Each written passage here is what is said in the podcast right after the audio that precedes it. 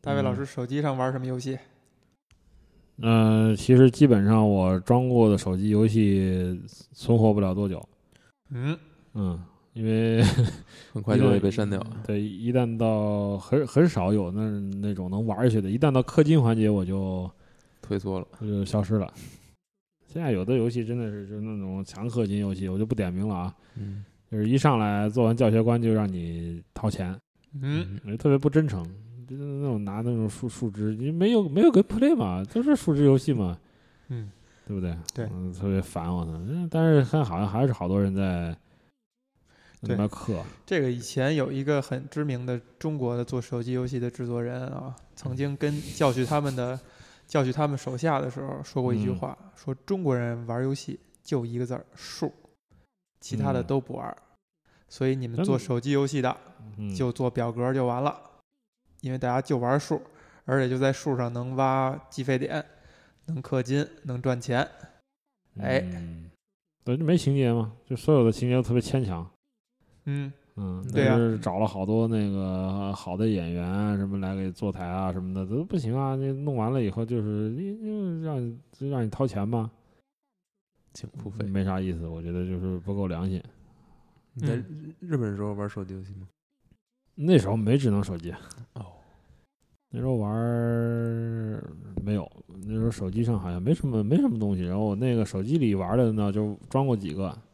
呃，愤怒小鸟嗯，那个好像没什么氪金，但是玩的很臭，玩到后面我就打不过了，嗯，三关三个三个大关以后我就玩不动了。然后还有那个部落冲突，嗯，哦，布鲁冲现在还在有还在玩现在还有还在玩啊？对啊你在玩啊？呃，我玩过一一小段儿，我玩过一阵子，后来他他因为他强调一个对抗嘛，我后来对发现他那个东西也是就是说，嗯，到后期啊，就是到到中期他就开始让你那个，嗯，你不氪金的话就会天天被人爆殴，就是你匹配到的玩家都不知道哪来的，然后你出去打打不过，然后你想修个修个东西还得很巨长时间让让让让让让你花钱那个，就是你不花钱你就得就是修你修一个建筑就得修两天啊什么的，对我玩到最后就嗯就，很讨厌啊。已经很很怀疑人生了，我就把它你氪了氪金了吗？我没有啊，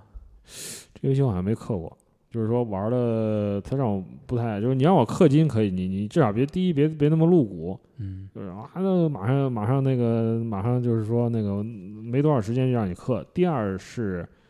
嗯，你不能让我不氪金就没得玩儿。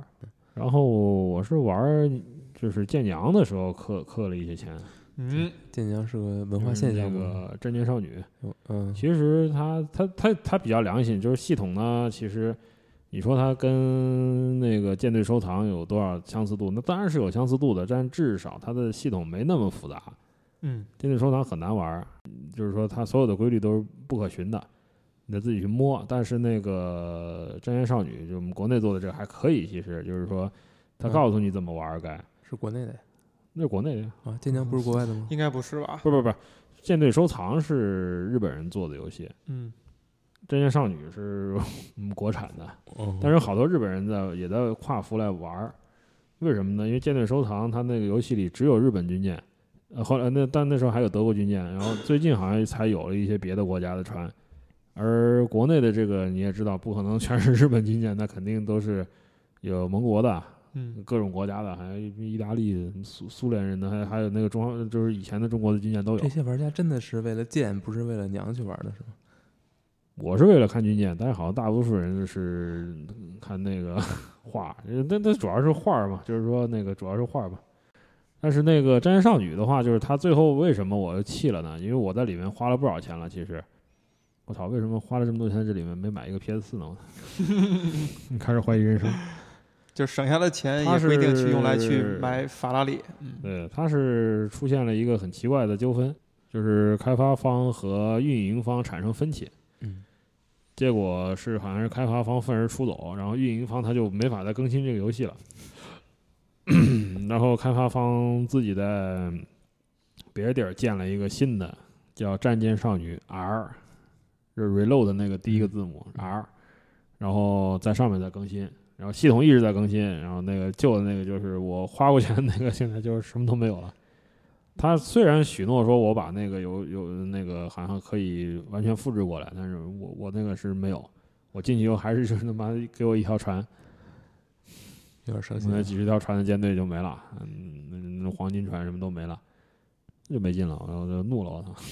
那让我很不高兴，就是你根本不尊重消费者嘛，嗯，嗯，对吧？你你们两个打架，为什么是我们倒霉呢？这种情况多吗？之前好遇到像过以前大航海时代的时候发生过，就是什么打架，然后就 online 当然是 online，就是整个机房都被拆走了，然后所有玩家一夜之间的什么东西都没了，那服务器都被拆走卖了，好像那你们从魔兽世界从国服搬到台服，这这个东西还在啊，我东只西不还过在台服新开个号，哦，然后台服那边这边巫妖王什么开了，我们再从台服回来嘛，那东西还在啊，对吧？留得青山在嘛。那你说那个那个《真人少女》这个把我们以前花那么多时间和钱弄起来的所有的游戏内虚拟财产都消失掉，那算什么呀？我玩《坦克世界》也碰到过，嗯，好长时一段时间不登录，你再上去， 你的车子什么都没了。不过那我估计是是 bug，我也没我也没投诉，因为我不想玩那游戏。然后手游就是这个事儿弄得恶心了，你知道吧？就是说根本就不想再碰了。然后最近就装了一个《崩坏三》，嗯，呃，那个还不错，就是对比了很多，最后反正游戏都删光了，剩了一个。嗯，嗯、如果喜欢玩《猎天使魔女》的话，你可以试一下这个游戏，因为它它是要靠操作的，但您的操作不是，嗯，嗯对吧还可以还可 以，嗯操作还是可以的。因为它它还让你让你玩嘛，就是你这个游戏就是你氪金也能玩，不氪金也能玩，嗯，那还比较良心。也比较良心的。嗯，小李老师的手机上还有游戏吗？现在啊，嗯现在手机上还真没怎么装游戏了，嗯而且而且刚才咱们说的这些都是属于手机游戏氪金这一派，是吧？嗯就是免费下载，但我看就是如果在外头还是玩三消的比较多那大街上那个地就地是铁在里，在嗯地铁里，啊，对那没事儿嘛，就是夸夸夸消一消，嗯，嗯，这跟玛丽医生差不多吧，我估计。玛丽医生玛还丽还医是生很复杂的。玛丽医生算三消吗？呃，也不算算吧，它不是它三得消整除类它得游戏整消除类整整层消，它好像就是一种呃，也不是，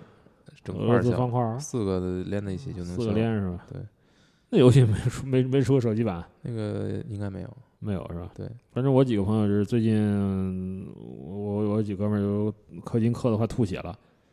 就就氪那个 Fate Grand Grand Order FGO 嗯和火焰文章的那个手机版。小雨老师，你敢说你没有氪过吗？我当然氪过了，对啊，对吧？说到氪金游戏嘛，那那个这就不得不说手机游戏氪金类的鼻祖嗯，《《智龙迷城》是吧智？Puzzle 龙迷 and 城》 Dragons 是《智龙迷城》是鼻祖吗？应该算是鼻祖，就是这种呃，如果详细要说的话，就是多角色、抽卡、养成，然后弱联网、有好友，就这些标签儿放在一《起智，龙迷城》不是个三消游戏吗？是个三消游戏。但是它的啊外壳是我刚才说的这些，就是三消只是它的游戏玩法，它用于。呃，互动的那种形式，但其实它的三消是为了我每场战斗获得一定的资源，然后用来养成我这些英雄，嗯、然后我用来积攒资源，我用来抽更多的英雄，然后组织更强的策 略，这个更多变的阵容去嗯打更强的关卡，所以那个游戏其实是开创了手机游戏这种多角色抽卡类型，那之前是就由是它来开完创全没有这种，印象里应该是这样，就它是一个真的就像是半部《葵花宝宝典》吧，改变武林了。然后整个现在，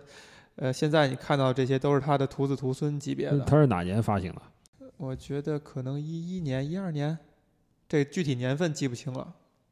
反正应该是很早嗯的。然后国内那时候后来就出了类似于像《大掌门》啊，《我叫 MT》啊，类似于这样的。我觉它得 NT 是动画片儿吧，最早。对，嗯，它是那个手机游戏是通过我叫 MT 动画结合这个嗯 IP，、形成了这样一种一个，但其实它本质上还是一个抽卡游戏，嗯嗯，啊，嗯只是它的那个互动形式是一个呃弱化版的战略游戏。其实你就看它自动战斗就完了，你调调配不同的卡、不同的这个阵容。你不在玩吧？我对我只我现在、呃啊，不过你不是有那个吗？你你不是有火焰文章吗？对我就玩到火纹嗯了但那游戏也是轻氪金吧，啊，比不比较不轻怎么氪。比较轻，不氪也可以玩的很愉快。嗯，对，其实这个挺有意思的，就是你从火纹上看，《火焰之纹章》英雄啊，是这个我们都很喜欢敬仰的任天堂老任出的一款下是下海游戏，就是他已经进了氪金挖坑这个这个这个大坑了，但是赚的很厉害，赚的非常厉害就。是大家都在为情怀买单。所以其实这就是一条线，你跨过这条线以后，这个线就变成了一堵墙了。我相信老任在手机上嗯，再发行游戏的话，他很难再退回到他做马里奥马里奥跑，对吧、嗯 m a r i o Run，嗯，然后还有像啊酷，酷跑跑酷啊，好酷，很难很难再回到那个阶段了，因为他已经知道怎样能赚更多的钱了。这个这个例子其实还有就是，这个小红深恶痛绝的科纳美，科口纳乐美科乐美啊，科乐科乐美美翻译过来叫科乐美。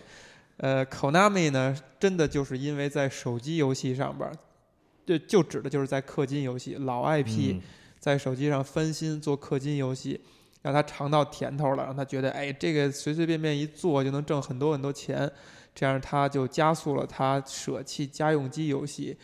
这个他曾经做的还不错的蛋糕，然后也导致了这个小岛秀夫跟可可纳美之间的这个恩恩怨怨啊，这是一个非常经典的案例，所以。从这个角度呢，其实就像是我们经常说的那种，就是呃劣币驱逐良币吧。就是其实我们能看，呃，氪金游戏，就是手机游戏上的氪金游戏，跟传统意义上的免费网游和端游，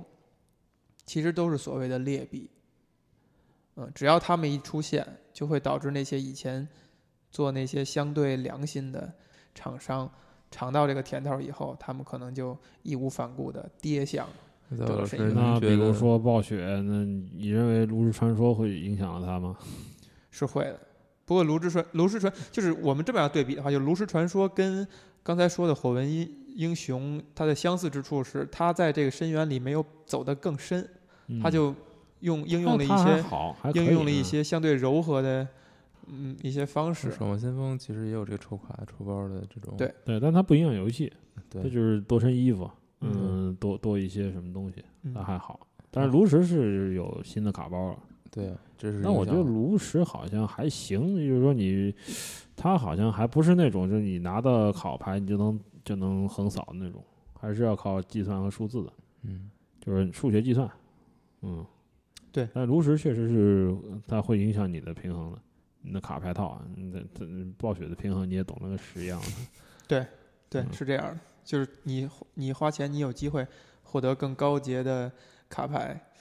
嗯、甚至你都不是有机会，你把你所有抽来的卡全都拆掉，然后去合成那些更高阶的。嗯，但是是你，呃，你如此做就要需要花你更多的钱，嗯嗯包括我们看现在要发行的那个已经发行试玩版的那个昆特牌，也是这个嗯套路，它也是免那免牌费会游有氪玩，金吗？免费游玩氪有金氪，金哦，就是那嗯个牌桶，它是有有这个模式是它是要吧？合成牌的，好像对，它也是走这个这个路，就是就这是个不同的这条素路材基来本上就合义无成反顾了，因为它是一个嗯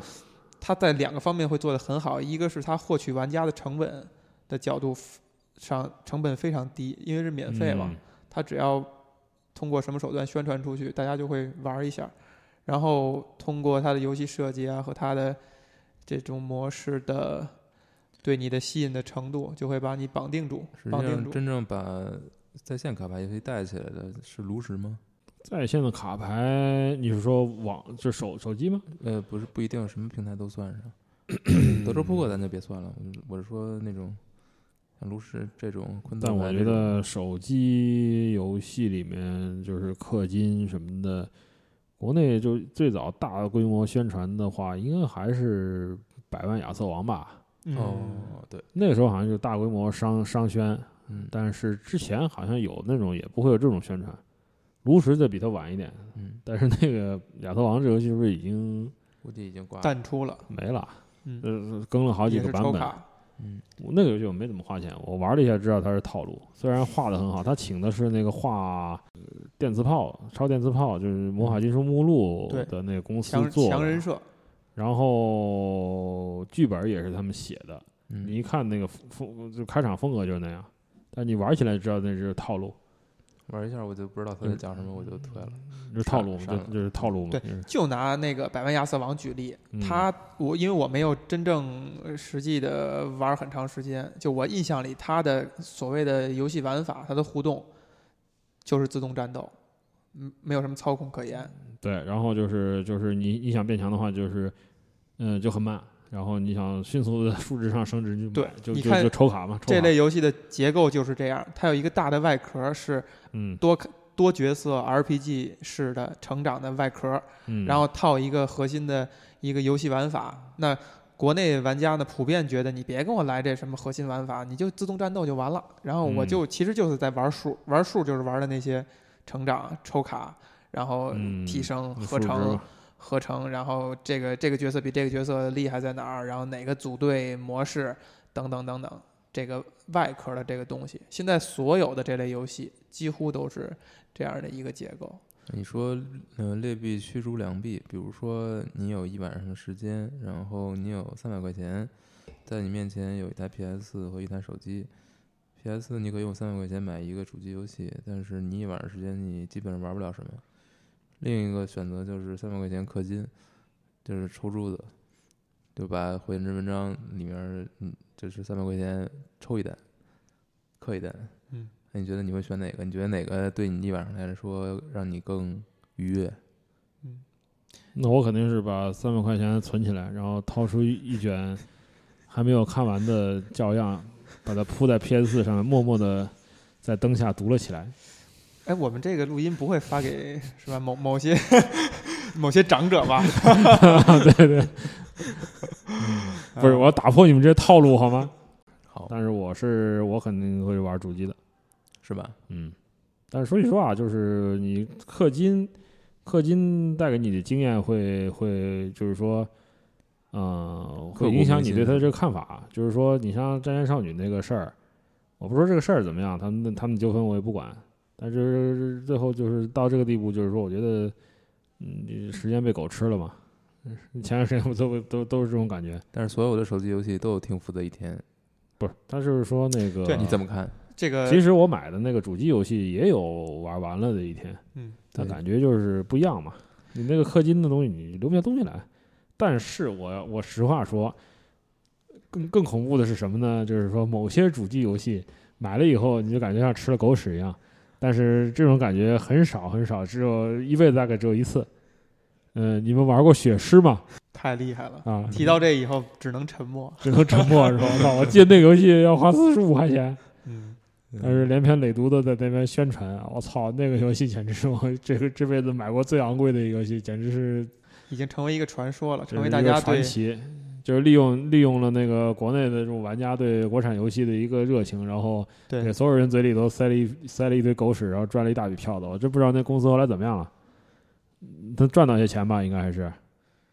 不知道了，也不知道卖出多少份儿，没有人查一下这事儿吗？没有。简直是受 作作为一名嘴里塞满了狗屎的受害者，我操！嗯，太不负责任。像那个时候玩了四很四十五块钱，相当于现在也可以说是四百五吧，玩了多久玩玩不了啊，那游戏啊？为什么？玩不了。我觉得他没有经过测试就压盘了，嗯，就是那种 就是嗯、就是一个即时战略游戏，它的 AI 是是跟人工智障一样，你你知道怎么玩呢？那就是是你不很知道容他不知道他他在说什么，就是而且那个美术也很糟糕，就是说那个我觉得他，嗯我你你至少把 UI 设计好吧，不行啊。然后这游戏我觉得当时也真是我我哦我我那杂志都没有了，小绿的杂志也丢了哈，那个集中营里头嗯，是哪个杂志登的？游戏集中营登过吗？还还是电那个他出来大的时软候游戏件当软件是游戏集中营那时候没了已经是吧？早就没了。反正我是经常看到那个广告，就是有有有一傻逼戴戴着个钢盔在那边拿着个拿着个枪在那吼是吧？你记得吧？嗯，穿迷彩服嗯，我操，那个简直是他妈扯淡了！我操，而且那个时候其实有有能力做这种规模制作的游戏的，你不好团队还你是不很好少好做的游戏吗？为什么不好好做游戏呢？我觉得很奇怪。那时候也没有竞争对手，嗯，对就吧？也是没有人做这个游戏。那时候我记没有竞争得，对手我记得中关村也遍地都是盗版盘吧，装机的什么的那种，就没没有这个这个市场是空的呀。所以说，我觉得相对于小玉老师说的现在那种劣币，这个才是真正的劣币。所以对于《雪狮》这款游戏，它是在一个没有竞争，国产游戏基本上没有什么作品，它是第一个出来的，但是它做的非常不好，在一个没有竞争的环境之下产出了这种作品。那我们现在呢？国产游戏是一个有竞争的状态，虽然没有什么国外的竞争，但是国内的竞争很激烈。但是我们现在的作品依然迈不上国际舞台。那嗯为什么在有没有竞争的环境之下，我们做出来的游戏都是这个样子呢？嗯，嗯，大卫老师你怎么觉得还是因为市场的，嗯，呃，环境挺重要的。其实，就是说，在这个现在的这个市场，因为我们现在虽然是市场经济，但是很多的时候我们没有一个约束。嗯，很多时候我们是合同是没有履行率的。嗯，在这个就是连合同签订的合同都不能好好履行的这么一个环境下，其实我觉得后来想想也没法做过高要求。嗯，但他我觉得这个学士的这个事情，确实是现在看来是当笑话，当时觉得真的是挺挺挺让人反感的，很多人非常愤怒，就很反感。就是说你，嗯，他也嗯也不便宜，嗯，所以说当时就是说这种光盘游戏，就是国国国外的确实很贵，你真买一个进口的游戏一百多块钱，嗯，嗯，买个 DVD 也得五六十块钱，六七十块钱。但你这款游戏卖四十五元的话，对于一 般的玩家来说，很多的年轻人不是一笔小数目。然后还有呢，它那个广告其实也是挺挺挺挺醒目的。九七年的时候，他打的还是一个爱国主义牌，对吧？我记得是。九七年是发生什么事情来着？轰炸使馆是九七年吗？不是，九不是九啊更早，哎，差不多九七年，真是差不多97年，好像是跟这有点关系，嗯但你不能利用人家这个情绪，你你你你发行这么一款没有诚意的作品来来来捞取我们的钱，对吧？这你是你最拿了钱还不好好做事情，你给的也不少吧？我觉得，就是说这是一个蛮大的问题。就是说现在我们的市场，当然市场是趋利的，嗯，不能我我不能说让厂家一定要开发这个主机的游戏，但是确实是。嗯，怎么说呢？我觉得现在我们对主机的很很多就国产的主机游戏还是持一个观望的态度。但我是觉得大家还是要支持一下国产的主机游戏。你像我上次去，嗯，咱不能因为这这样一个事件吧，就是说，当然虽然很很真很那时候很不高兴，但现在还是想玩到比较好的主机的这个作品。嗯，当然也有很多种做法。那当时我记得当时有做那个 MetaGame 吧，我们国内有那种游戏里的人会会会跨过这个 界面跟你交流，这种 RPG 的这种模式， i c 嘛，嗯，好像是的。然后之前我买过一些同人的游戏，其实也还不错，国内的同人游戏国嘛，内的同人游戏，就是我玩儿还可以，还可以，就那种有的是那种 养成游戏，有的是那种恋爱恋爱攻略游戏，还有的那种什么特奇怪的那种模拟军军军事题材，什么面包房少女，什么面包店少女，同人展上买的，不知道你玩过没有？这是军事题材吗？应该是军事题材，讲的是面一包房虚拟少女是军事题材面，包店吧，那面也包店上去，还不是面包，好像好像是一个那种也能战争背景什么那种，呃，也不便宜。其实 我当时在漫展里买，但是相对于现在的很多东西来说，它已经很便宜。你让我买一本同人本儿，嗯、也就四四十多页，我可能就得花个五五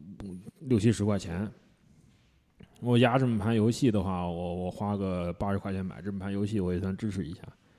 还就是上次那个今年地西的核聚变，也有很多独立游戏，但是人也蛮多，那个独立游戏最后都进不去，所以我觉得大家还在支持，就还是得支持。但是像我像您说的这个支持一下啊，这个事儿，您会怎么是怎么去理解这个这个两个字，就是支持？支持，我觉得就是要对他有信心。可是真的就嗯是，如果你觉得这款游戏本身不是一款好的东西，然后你花钱你去买了，你觉得这是支持吗？这个我觉得在任何的内容创作领域都会这种提法，就比如说电影儿，嗯去年有的那种像呃《大鱼海棠》，像呃那个包括呃《大圣归来》，还有等等，嗯还有这个我举的这两个都是动画了，当然还有一些真人的，经常会产生的讨论就是，嗯呃，你不要拿它去跟呃好莱坞顶级的什么皮克斯、迪士尼出的东西去比，呃。嗯它是国产的，所以我们要支持，我们要花钱，我们要、呃，我完全不，我完全不反对这种观点，不是说因为它是国产的就支持，而是，嗯，它是我们国产，有人还在坚持做这个东西，而且它让我得到快乐了，嗯我应该花钱支持它。嗯，嗯就是你把它当的还是一个游戏来它看。首先是一个产品嘛，嗯对吧？你作为一个玩家，你首先还是要从游戏中得到快乐嘛。嗯非常同意。我觉得还是要看作品本身的品质。作品本身，嗯，其实呃，现在能看到很多呃，现在出的所谓的独立游戏啊，经常会在它的宣传材料上主打什么国人良心制作，呃，什么民族等等这些词汇，去博取大家的一个。就是一个概念吧，就是让你觉得，哎，你你在这儿花钱，你除你你除了你去衡量它是不是一款好游戏的另外一点，你还需要帮扶植民族工业，扶植民族产业，扶植民族的创造。呃，我我是我其实比较反感这样的，就是说嗯它是一种道德绑架。当时说句实话，血师也就毁在这上头。对如果你没有这么多的那种这种噱头，嗯，嗯，人家还不会受 受这么这么重的伤害。我觉得就先把东西做好吧。嗯，放这个东西，我觉得是第一是我不能说它是不是减分儿，嗯但它其实对游戏制作者本身它是自己套了个圈儿，嗯脖子上套了个圈儿。你要真做不好的话，你这个东西就会加倍的打在你脸上了，对，没有意思。这句话是可以让玩家自己去认的，就是对玩家你可以这么想，但是你制作者不能这么说。其实也是有，就是说现在你想，呃，国产的有一个跳跃游戏，最近那西是吧？对对嗯，那那个也好像好像到后期后面就也难的不得了，嗯，那那个游戏啊最近还有专访。对嗯，其实这个就包括西这个事儿也挺有意思的啊，就是他、嗯呃，我也看到一些网友对他的评价，就嗯是、呃呃，有一些人会说他是为了难而难，就他的关卡的。嗯在难度以及给用户的反馈以及他怎么去调节他的挫败感层面做得非常嗯差，所以导致他的那个口碑一般，就是尤其是玩过的玩家。嗯而且独立游戏其实，如果有一款独立游戏想要有好的成绩的话，最关键的就是它一定要在口碑上非常好。因为独立游戏它所面对的曝光的机会和它的市场宣传的这个投入是非常小的，所以嗯主要还还是靠核心玩家还有这种意见领袖去进行口碑传播。这块儿呢，它所带来的一个呃点就是说，我们所谓的国人的游戏，还有呃就国内的独立游戏，其实有漫长的道路要走，指的漫长就在这这方面，就在一些经验的积累上。就比如说这种错误，就是你的难度跟你玩家反馈、跟你挫败感的这个调节，这些东西，有名儿的制作组和制作人都是经过多少年的锤炼，他们师傅带徒弟这样一步一步传承过来，他不会犯类似于这样的问题，他知道怎么样去平衡。这些我觉得是，呃，所谓的国内的游戏，呃，需要补足的地方。就是如果我我们能做出很美的、很好的视觉效果，我们也能做出很精彩的故事，我们也能有很好的人设，但是你在这些游戏层面的需要经验去积累的东西上，其实是有所欠缺的。嗯，嗯，但是其实说回到，呃，刚才说血诗，或者说呃有一些让我们失望的国产的游戏，其实 是在那其实我觉得它是能力和态度的问题，嗯并不对是经验的对，问题。其实是其实是能力和态度的问题，就是在嗯他在那些看的看得见的，比如说画面，比如说一些基本 的游戏设计等等，你都甚你你甚至都没有做到一个及格分儿，那你就更嗯别提那些经验层面上的东西了。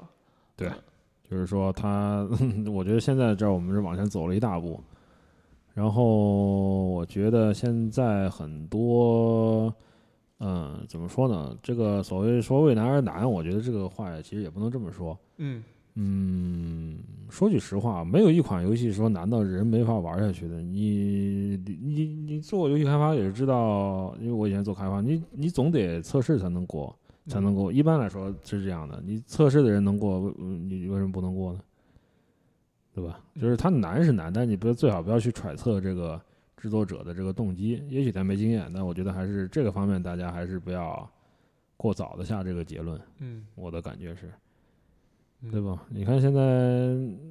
现在把洛克人这种东西放到市场里面，那也很难啊。那没不会有人说它为难而难吧？你像 Super Super Meat Boy 多么难的一个游戏，那大家还是有人玩的很开心，对，就是就通关打的很爽啊。对对吧，Super Meat Boy 就是因为他的他的这个就是挫败感这块儿调节非常好，他嗯失败以后立刻重新开始，就是淡化你嗯这个去思考，哎呀，我怎么那么惨，我怎么又掉下去了，我怎么又死了，淡化你产生挫败感的那个那个机会和时间。对，那但这我就是一种经验了我我印象很深的是，当时我们在我还在游戏公司的时候，那天我们制作人，我们嗯所有的工作人员，就是手里能空下来的都，都都去看那个游戏独立游戏大电影儿。嗯，对那个当时刚刚出来，然后那那个我们我们总公司给了一份儿，然后我们在那看。嗯，印象很深的就是那是 Super Meat Boy 的制作组嘛，早上起来发现自己的游戏没被发行， 对，那很伤心。嗯，嗯他就是因为签了微软独占还是怎么样？微软吧，嗯微软吧，还是 Xbox Live 是， Live 然 Arcade 后好像给延期了还是怎么？就是没事，就是当天下午当才天上没有啊，当天天下午当天呢下就午是才上上午就特别的紧张和伤心嘛。对，所以说，其实独立游戏的制作者是承受了不少压力的。我们嗯这个就是说我不是说要要纵容，但是大家要宽容。嗯嗯，在一些方面，围绕围绕游戏本身的讨论，不管是怎么着，嗯我觉得都是可以的。但对是但是不要上升。对对对，不要上升不，要就是上升玩游到戏还是为了快乐嘛。就对大家千万不要为了这个，嗯那那肯定这样评论的者自己也很也很难受。嗯，但是那 那两位还挺有意思的，我觉得最逗的是那个就是那个哎这呃，嗯爱德蒙一个是做那游戏就是二 D 的能转成三 D 的那个游戏叫什么来着？ Fez 痱子对托一小帽儿，嗯那，小贝人兹戴一帽小帽儿，啊，嗯，那哥们儿我真难搞啊他，我是是我很有我觉得个我性觉得他制作人简直是个天使，我要是他制作人我早就把他捅死了好吗？ 嗯，那个哥们儿简直真是。就是对每个人都有很有不同个的性性，格，嗯，这太难太难伺候了啊！简直是简直是那个，而且呃。是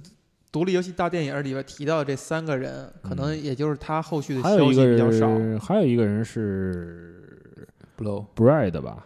Bread，对，Brad，嗯他好像挺稳定的。后来做了一个什么，The 一个 Witness，The 逻辑逻辑游戏， Witness，对，嗯呃，我们当时也有几个同事玩的不亦乐乎。嗯，我是看了半天没看明白， 我的逻辑比较差，那没法玩儿。不太容易。但是那游戏也嗯很难很难，那个就是早的游戏 Brad。特别很难难，非常难嗯特别难。你你他他那个游戏机制并不是给你猎奇用的，那是那个是一个玩法的关键，那个确实也很难。嗯、独立游戏大电影，其实我觉得在我们这边大概好多朋友看过，其实蛮有意思的一件事。因为我之前也不能说独立游戏，我我也参加过小的游戏工作组，对它它有它的好处，就是说就是来去自如，那个你没有那么多的条框拉你的后腿，嗯，你要为自己做的东西负责，你可以发挥。但是其实面对市场的时候，它还是还是有很多压力的。因为所有东西你是都的没有可以去依靠的一个条框了，对，所有东西嗯都是你自己来定对。然后很多时候就是说，你做这个游戏能不能做出来，有的时候就是说，可能在你是可以做出来，但是可能为一些没有预期、无法预期的东西，嗯，产生了一个致命的一个打击。关于大电影，独立游戏大嗯电影，他其实最后提出了一个观点，他认为游戏就是制作者的自我表达，但这一嗯点您觉得是游戏的关键吗？是独或者说嗯是独立游戏的关键吗？你说制作者的自我表达是吗？对，嗯，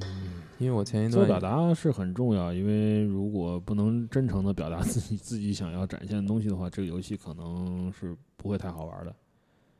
嗯，我认为他说的是有道理的。但是我前一段也在看看岩田聪的一生嘛。嗯哼，岩田聪，嗯，它里面有一道一句话总结是岩田嗯聪说，尤其是什么是，嗯，嗯，是就是简单的就是饭，就是快乐，嗯，反对，饭 for everybody。对，这但是它和尤其是创作者的自我表达，其实是你可以说它是两个不同的角度，但它毕竟说的还是不是同一个事儿。嗯，对，这是嗯他的观点吧？对，这老任的可能通通过他展现的老任的这个这个一些很多作品身上，那您是怎么理解游戏的呢？因为你也做了很长时间的游戏开发，您认为它是一个以创作者为轴的，还是一个以受众为轴的？这个很难言传。就像你玩完这个猎魔人、巫师这么大的一个大作，呃，你可能会很惆怅，但其实这个游戏在很在你结束的时候，就是你的主角坐在那里，然后你会发现他最后盯着你，然后看了你一眼。嗯，那么你你说这个人是你自己吗？还是说他是一个制作人员在向你暗示什么？还是说你你在自跟自己自己过去一百个小时里扮演的人告别？嗯，每个人会有不同的解释吧。我觉得这不矛盾，不矛盾。不矛盾。创作者的自我表达跟饭是完全两个维度的事情。就是嗯我自我表达，他为什么选了游戏这个载体，他也是想让这个东西产生乐、产生饭的嘛，就让这个互动的过程。只不过我通过我的思维方式，我的设计，让它更有趣。不，但在这种自我自我表达的过程当中，他要表达的东西其实很多，它不一定是饭，它有可能是我自己的情绪、我自己的体会、我自己的经历，所有这些。所以这个在这个过程当中，你会看到很多很奇怪的游戏，它不是为了让你快乐的。我觉得饭不是快乐，嗯，饭就是一个那种思维上的一种愉悦，但是有这个愉悦不是快乐，有意就是思我互动了，我觉得哎，我被爽了一下。就算是悲伤的情绪、难过的情绪，你你 get 到了，你能够吸收到了，你也会产生一种就是获取新知的一种愉悦。这种愉悦不是完全的快乐，嗯，所以从这点上看，这两个应该是是不同的维度去解释这个事儿吧。嗯那是不是可以理解为也是一种移情？嗯，对。你你把你的情绪投射到这个游戏世界里的事件或者人物身上。呃，这个我们曾经也聊过啊。我我其实对这游戏有对游戏有两极端的方向的理解。我觉得游戏只做两件事儿，要么是斗志，要么是移情。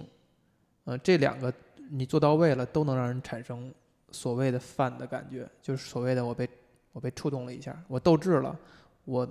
满足了，或者说我哪怕输了、赢了和输了，都会让你觉得你有一种爽快感。这个就是饭的一种。然后移情呢，就更是这样，就跟我们看一本小说、看一个电影一样的，你产生了一种情感层面的新鲜感，那可能嗯也能、也能把它解释为或者说归纳为饭。嗯，所以游戏在发展的过程当中，其实是慢慢从一种最简单的感情，可能就是愉悦，然后它是通过游戏这种很简单的游戏机制来保障的，来实现的。那到现在，它能承载的可能更多的东西，但是有一些玩家会觉得你，你往游戏里加的东西太多了。他连最基本的这些东西都没有了，就是我一直很喜欢的、很简单的，我玩洛克人，蹦蹦跳跳，射射击、打打 BOSS 这些东西可能都被你稀释掉了，那变成了像暴雨这样一个 QTE 游戏。那你你觉得是不是在这个过程当中，游戏走了走向了另一个可能？慢慢的，你觉得叫它游戏可能不太合适了。我这么问吧，就是如果如果比如说问岩田聪，沿着岩田聪的思路，问岩田聪，你觉得《La The Last of Us》犯吗？你觉得他会回答是还是否？如果他要是回答《The Last of Us》也犯，那我觉得他那个犯是更广义的，就是游戏那个最基本的那个能让人产生愉悦感的那个状态。如果他觉得《The Last of Us》不犯，他只是给了你一个强烈的情感的话，那我觉得他说的那个犯的那个只能代表老任自己的一个方向，而不是游戏的全部。或者这个就牵扯到你怎么去定义游戏了。你认为什么样的算游戏？我也没有想清楚，但是我觉得可能已经游戏已经开始走向了更有更它能容纳更多的类型，有走向了各种各样的分叉，它已经到了这个这个点上了。它可能以后会有截然不同的游游戏类型，可能他们彼此之间的玩家是无法沟通的。或者他们喜欢的东西是完全不一样的。然后，那这样你还能称他们都是玩家？他们可能玩家之间彼此都没法理解了，就是你喜欢这种类型，我就特别不喜欢。嗯，但这也是正常的现象吧？嗯，但也也未必都是排他的嘛，嗯，对吧？会有这样的现象。这个问题其实真的挺有意思的，就是如果真是退到，嗯，退到石器时代，或者退到那个就退到 FC 吧。原原始时代，别别退到这么靠靠近，就是更远的，就是我们看，就是人在非生产活动下，就是完全没有目的的，他会进行哪些打发时间的事儿？比如说在地上画几个格子，然后开始下下棋，什么什么小寡妇跳井什么之类的这种。那不乱七不，八糟那的都是东很西高级的游戏，那时候人不可能有这种我娱我乐。我我我只能举出这些东西 了。嗯你可以你可以理解为，比如说什么那个就是什么 tic tac toe，就那个三三联儿，就是画叉画圈儿，类似于这样的游戏，呃它也会比较靠后的。但是可能在更远的时候，是就是更原始社会的时候，他们会有地上会画棋盘，会下出一些游戏来。然后另外呢，就是有一个人在那儿讲古说说书，他都是在闲暇的时候，人们去呃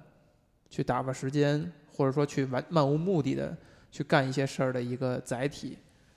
只不过现在电子游戏因为它的表达、它的它的载体更丰富了，所以可能会结合这几种极端的形式，把它结合在一起，创造出来更新的方式。然后我们现在统称管它叫呃游戏了。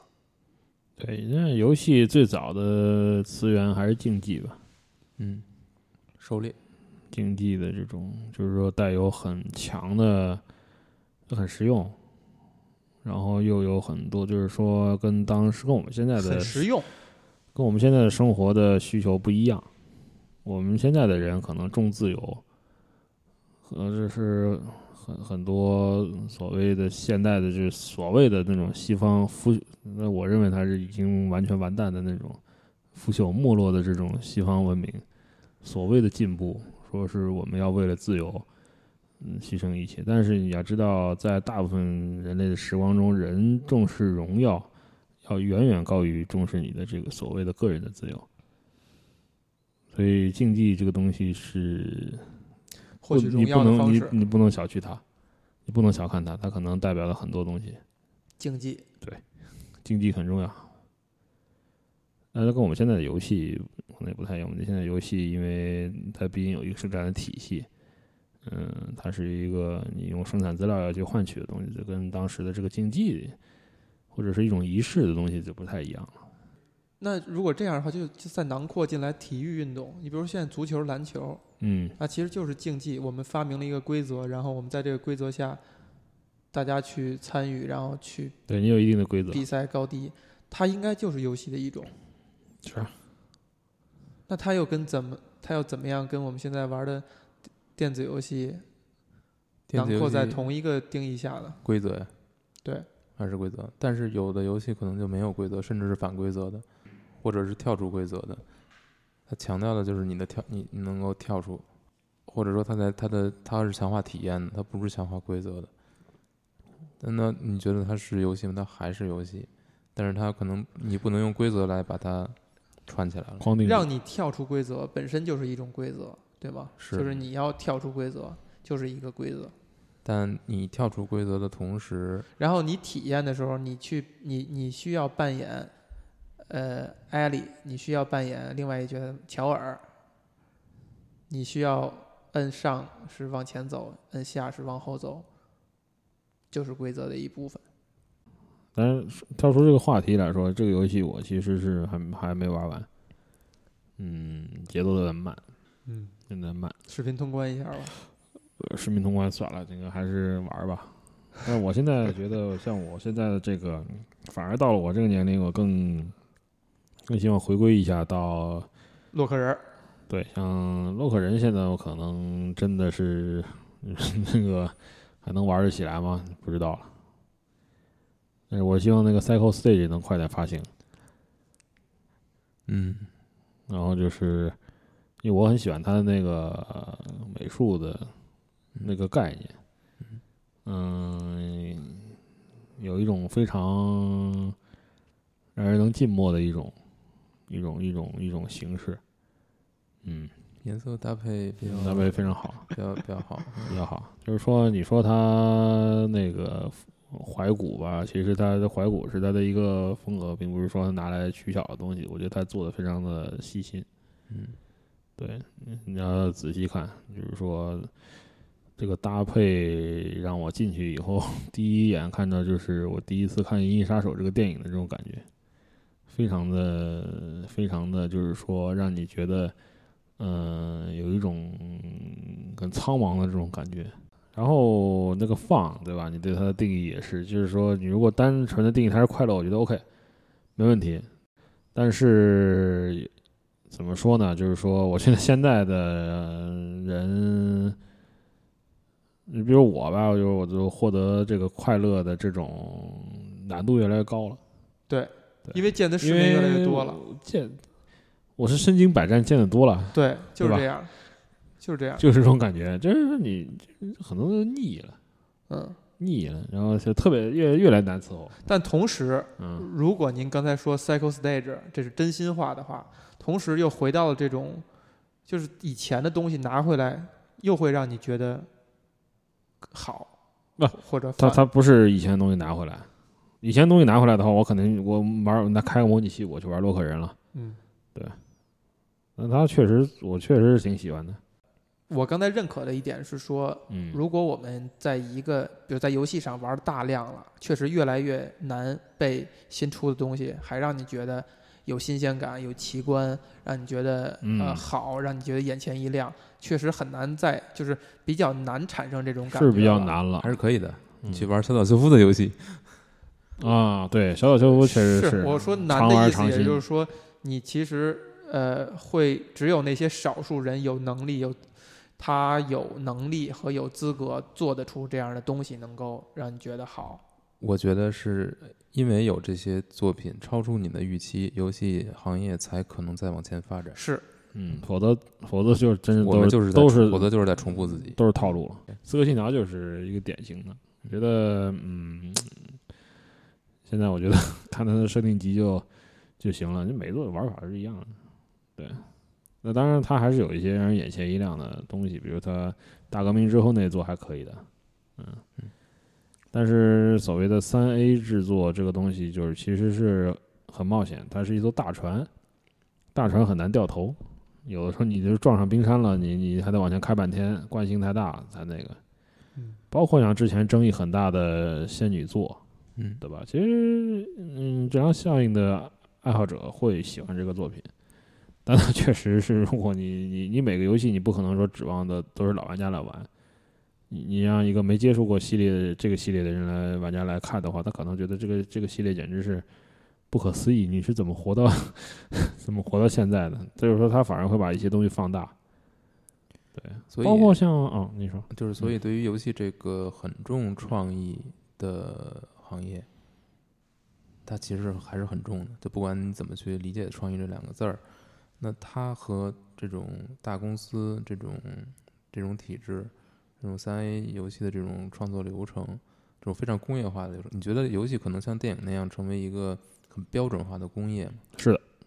你觉得是可以的，现在三 A 游戏就是一个标准化是的东是西是标准化已了，经是了。已经是套路了。但是这个呃，但是游戏的发展方向是能是在这儿吗？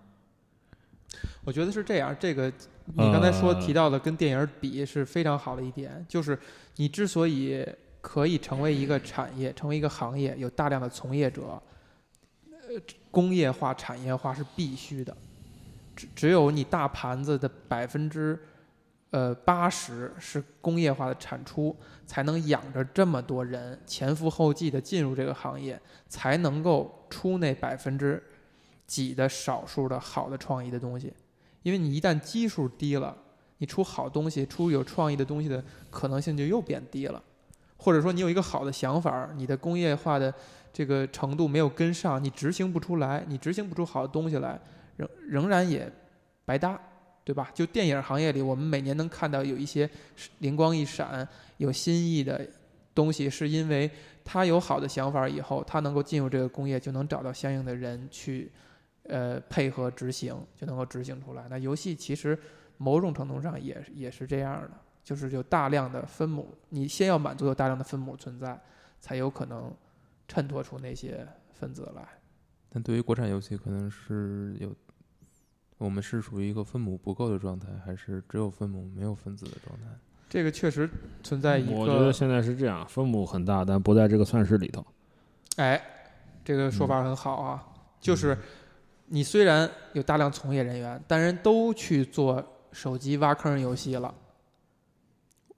对，你仍然也出不来，因为那个游戏能挣钱啊，就是你产业化以后，它它反而能挣钱。是的，对，所以那这就是一个悖论。我们说的，我们需要有一个，我们需要有一个产业化的，嗯，但是产业化会导致所有有才能的人都会投身其中去做最赚钱的游戏。嗯，是这个个是市场的一个对市场的一个风险这个有趋一势个假的呃假一个悖论在哪儿呢？就是呃，我们看西方跟就是游戏工业比比较发达的，就是呃欧美和日本来对比的话，嗯那可能欧美人的性格里边儿，或者说他们的这种文化里边儿，有一种呃，我要标新立异，我要重视个性的这么一种潜在的一个一个潜条件放在这儿，所以有大量的人他可会衬托出来，有一些人他愿意去追求一个不一样，愿意去呃标新立异。那可能我觉得这个可能是跟你社会发展的一个现代化，呃挂钩的。就比如说，如果我们再过若干年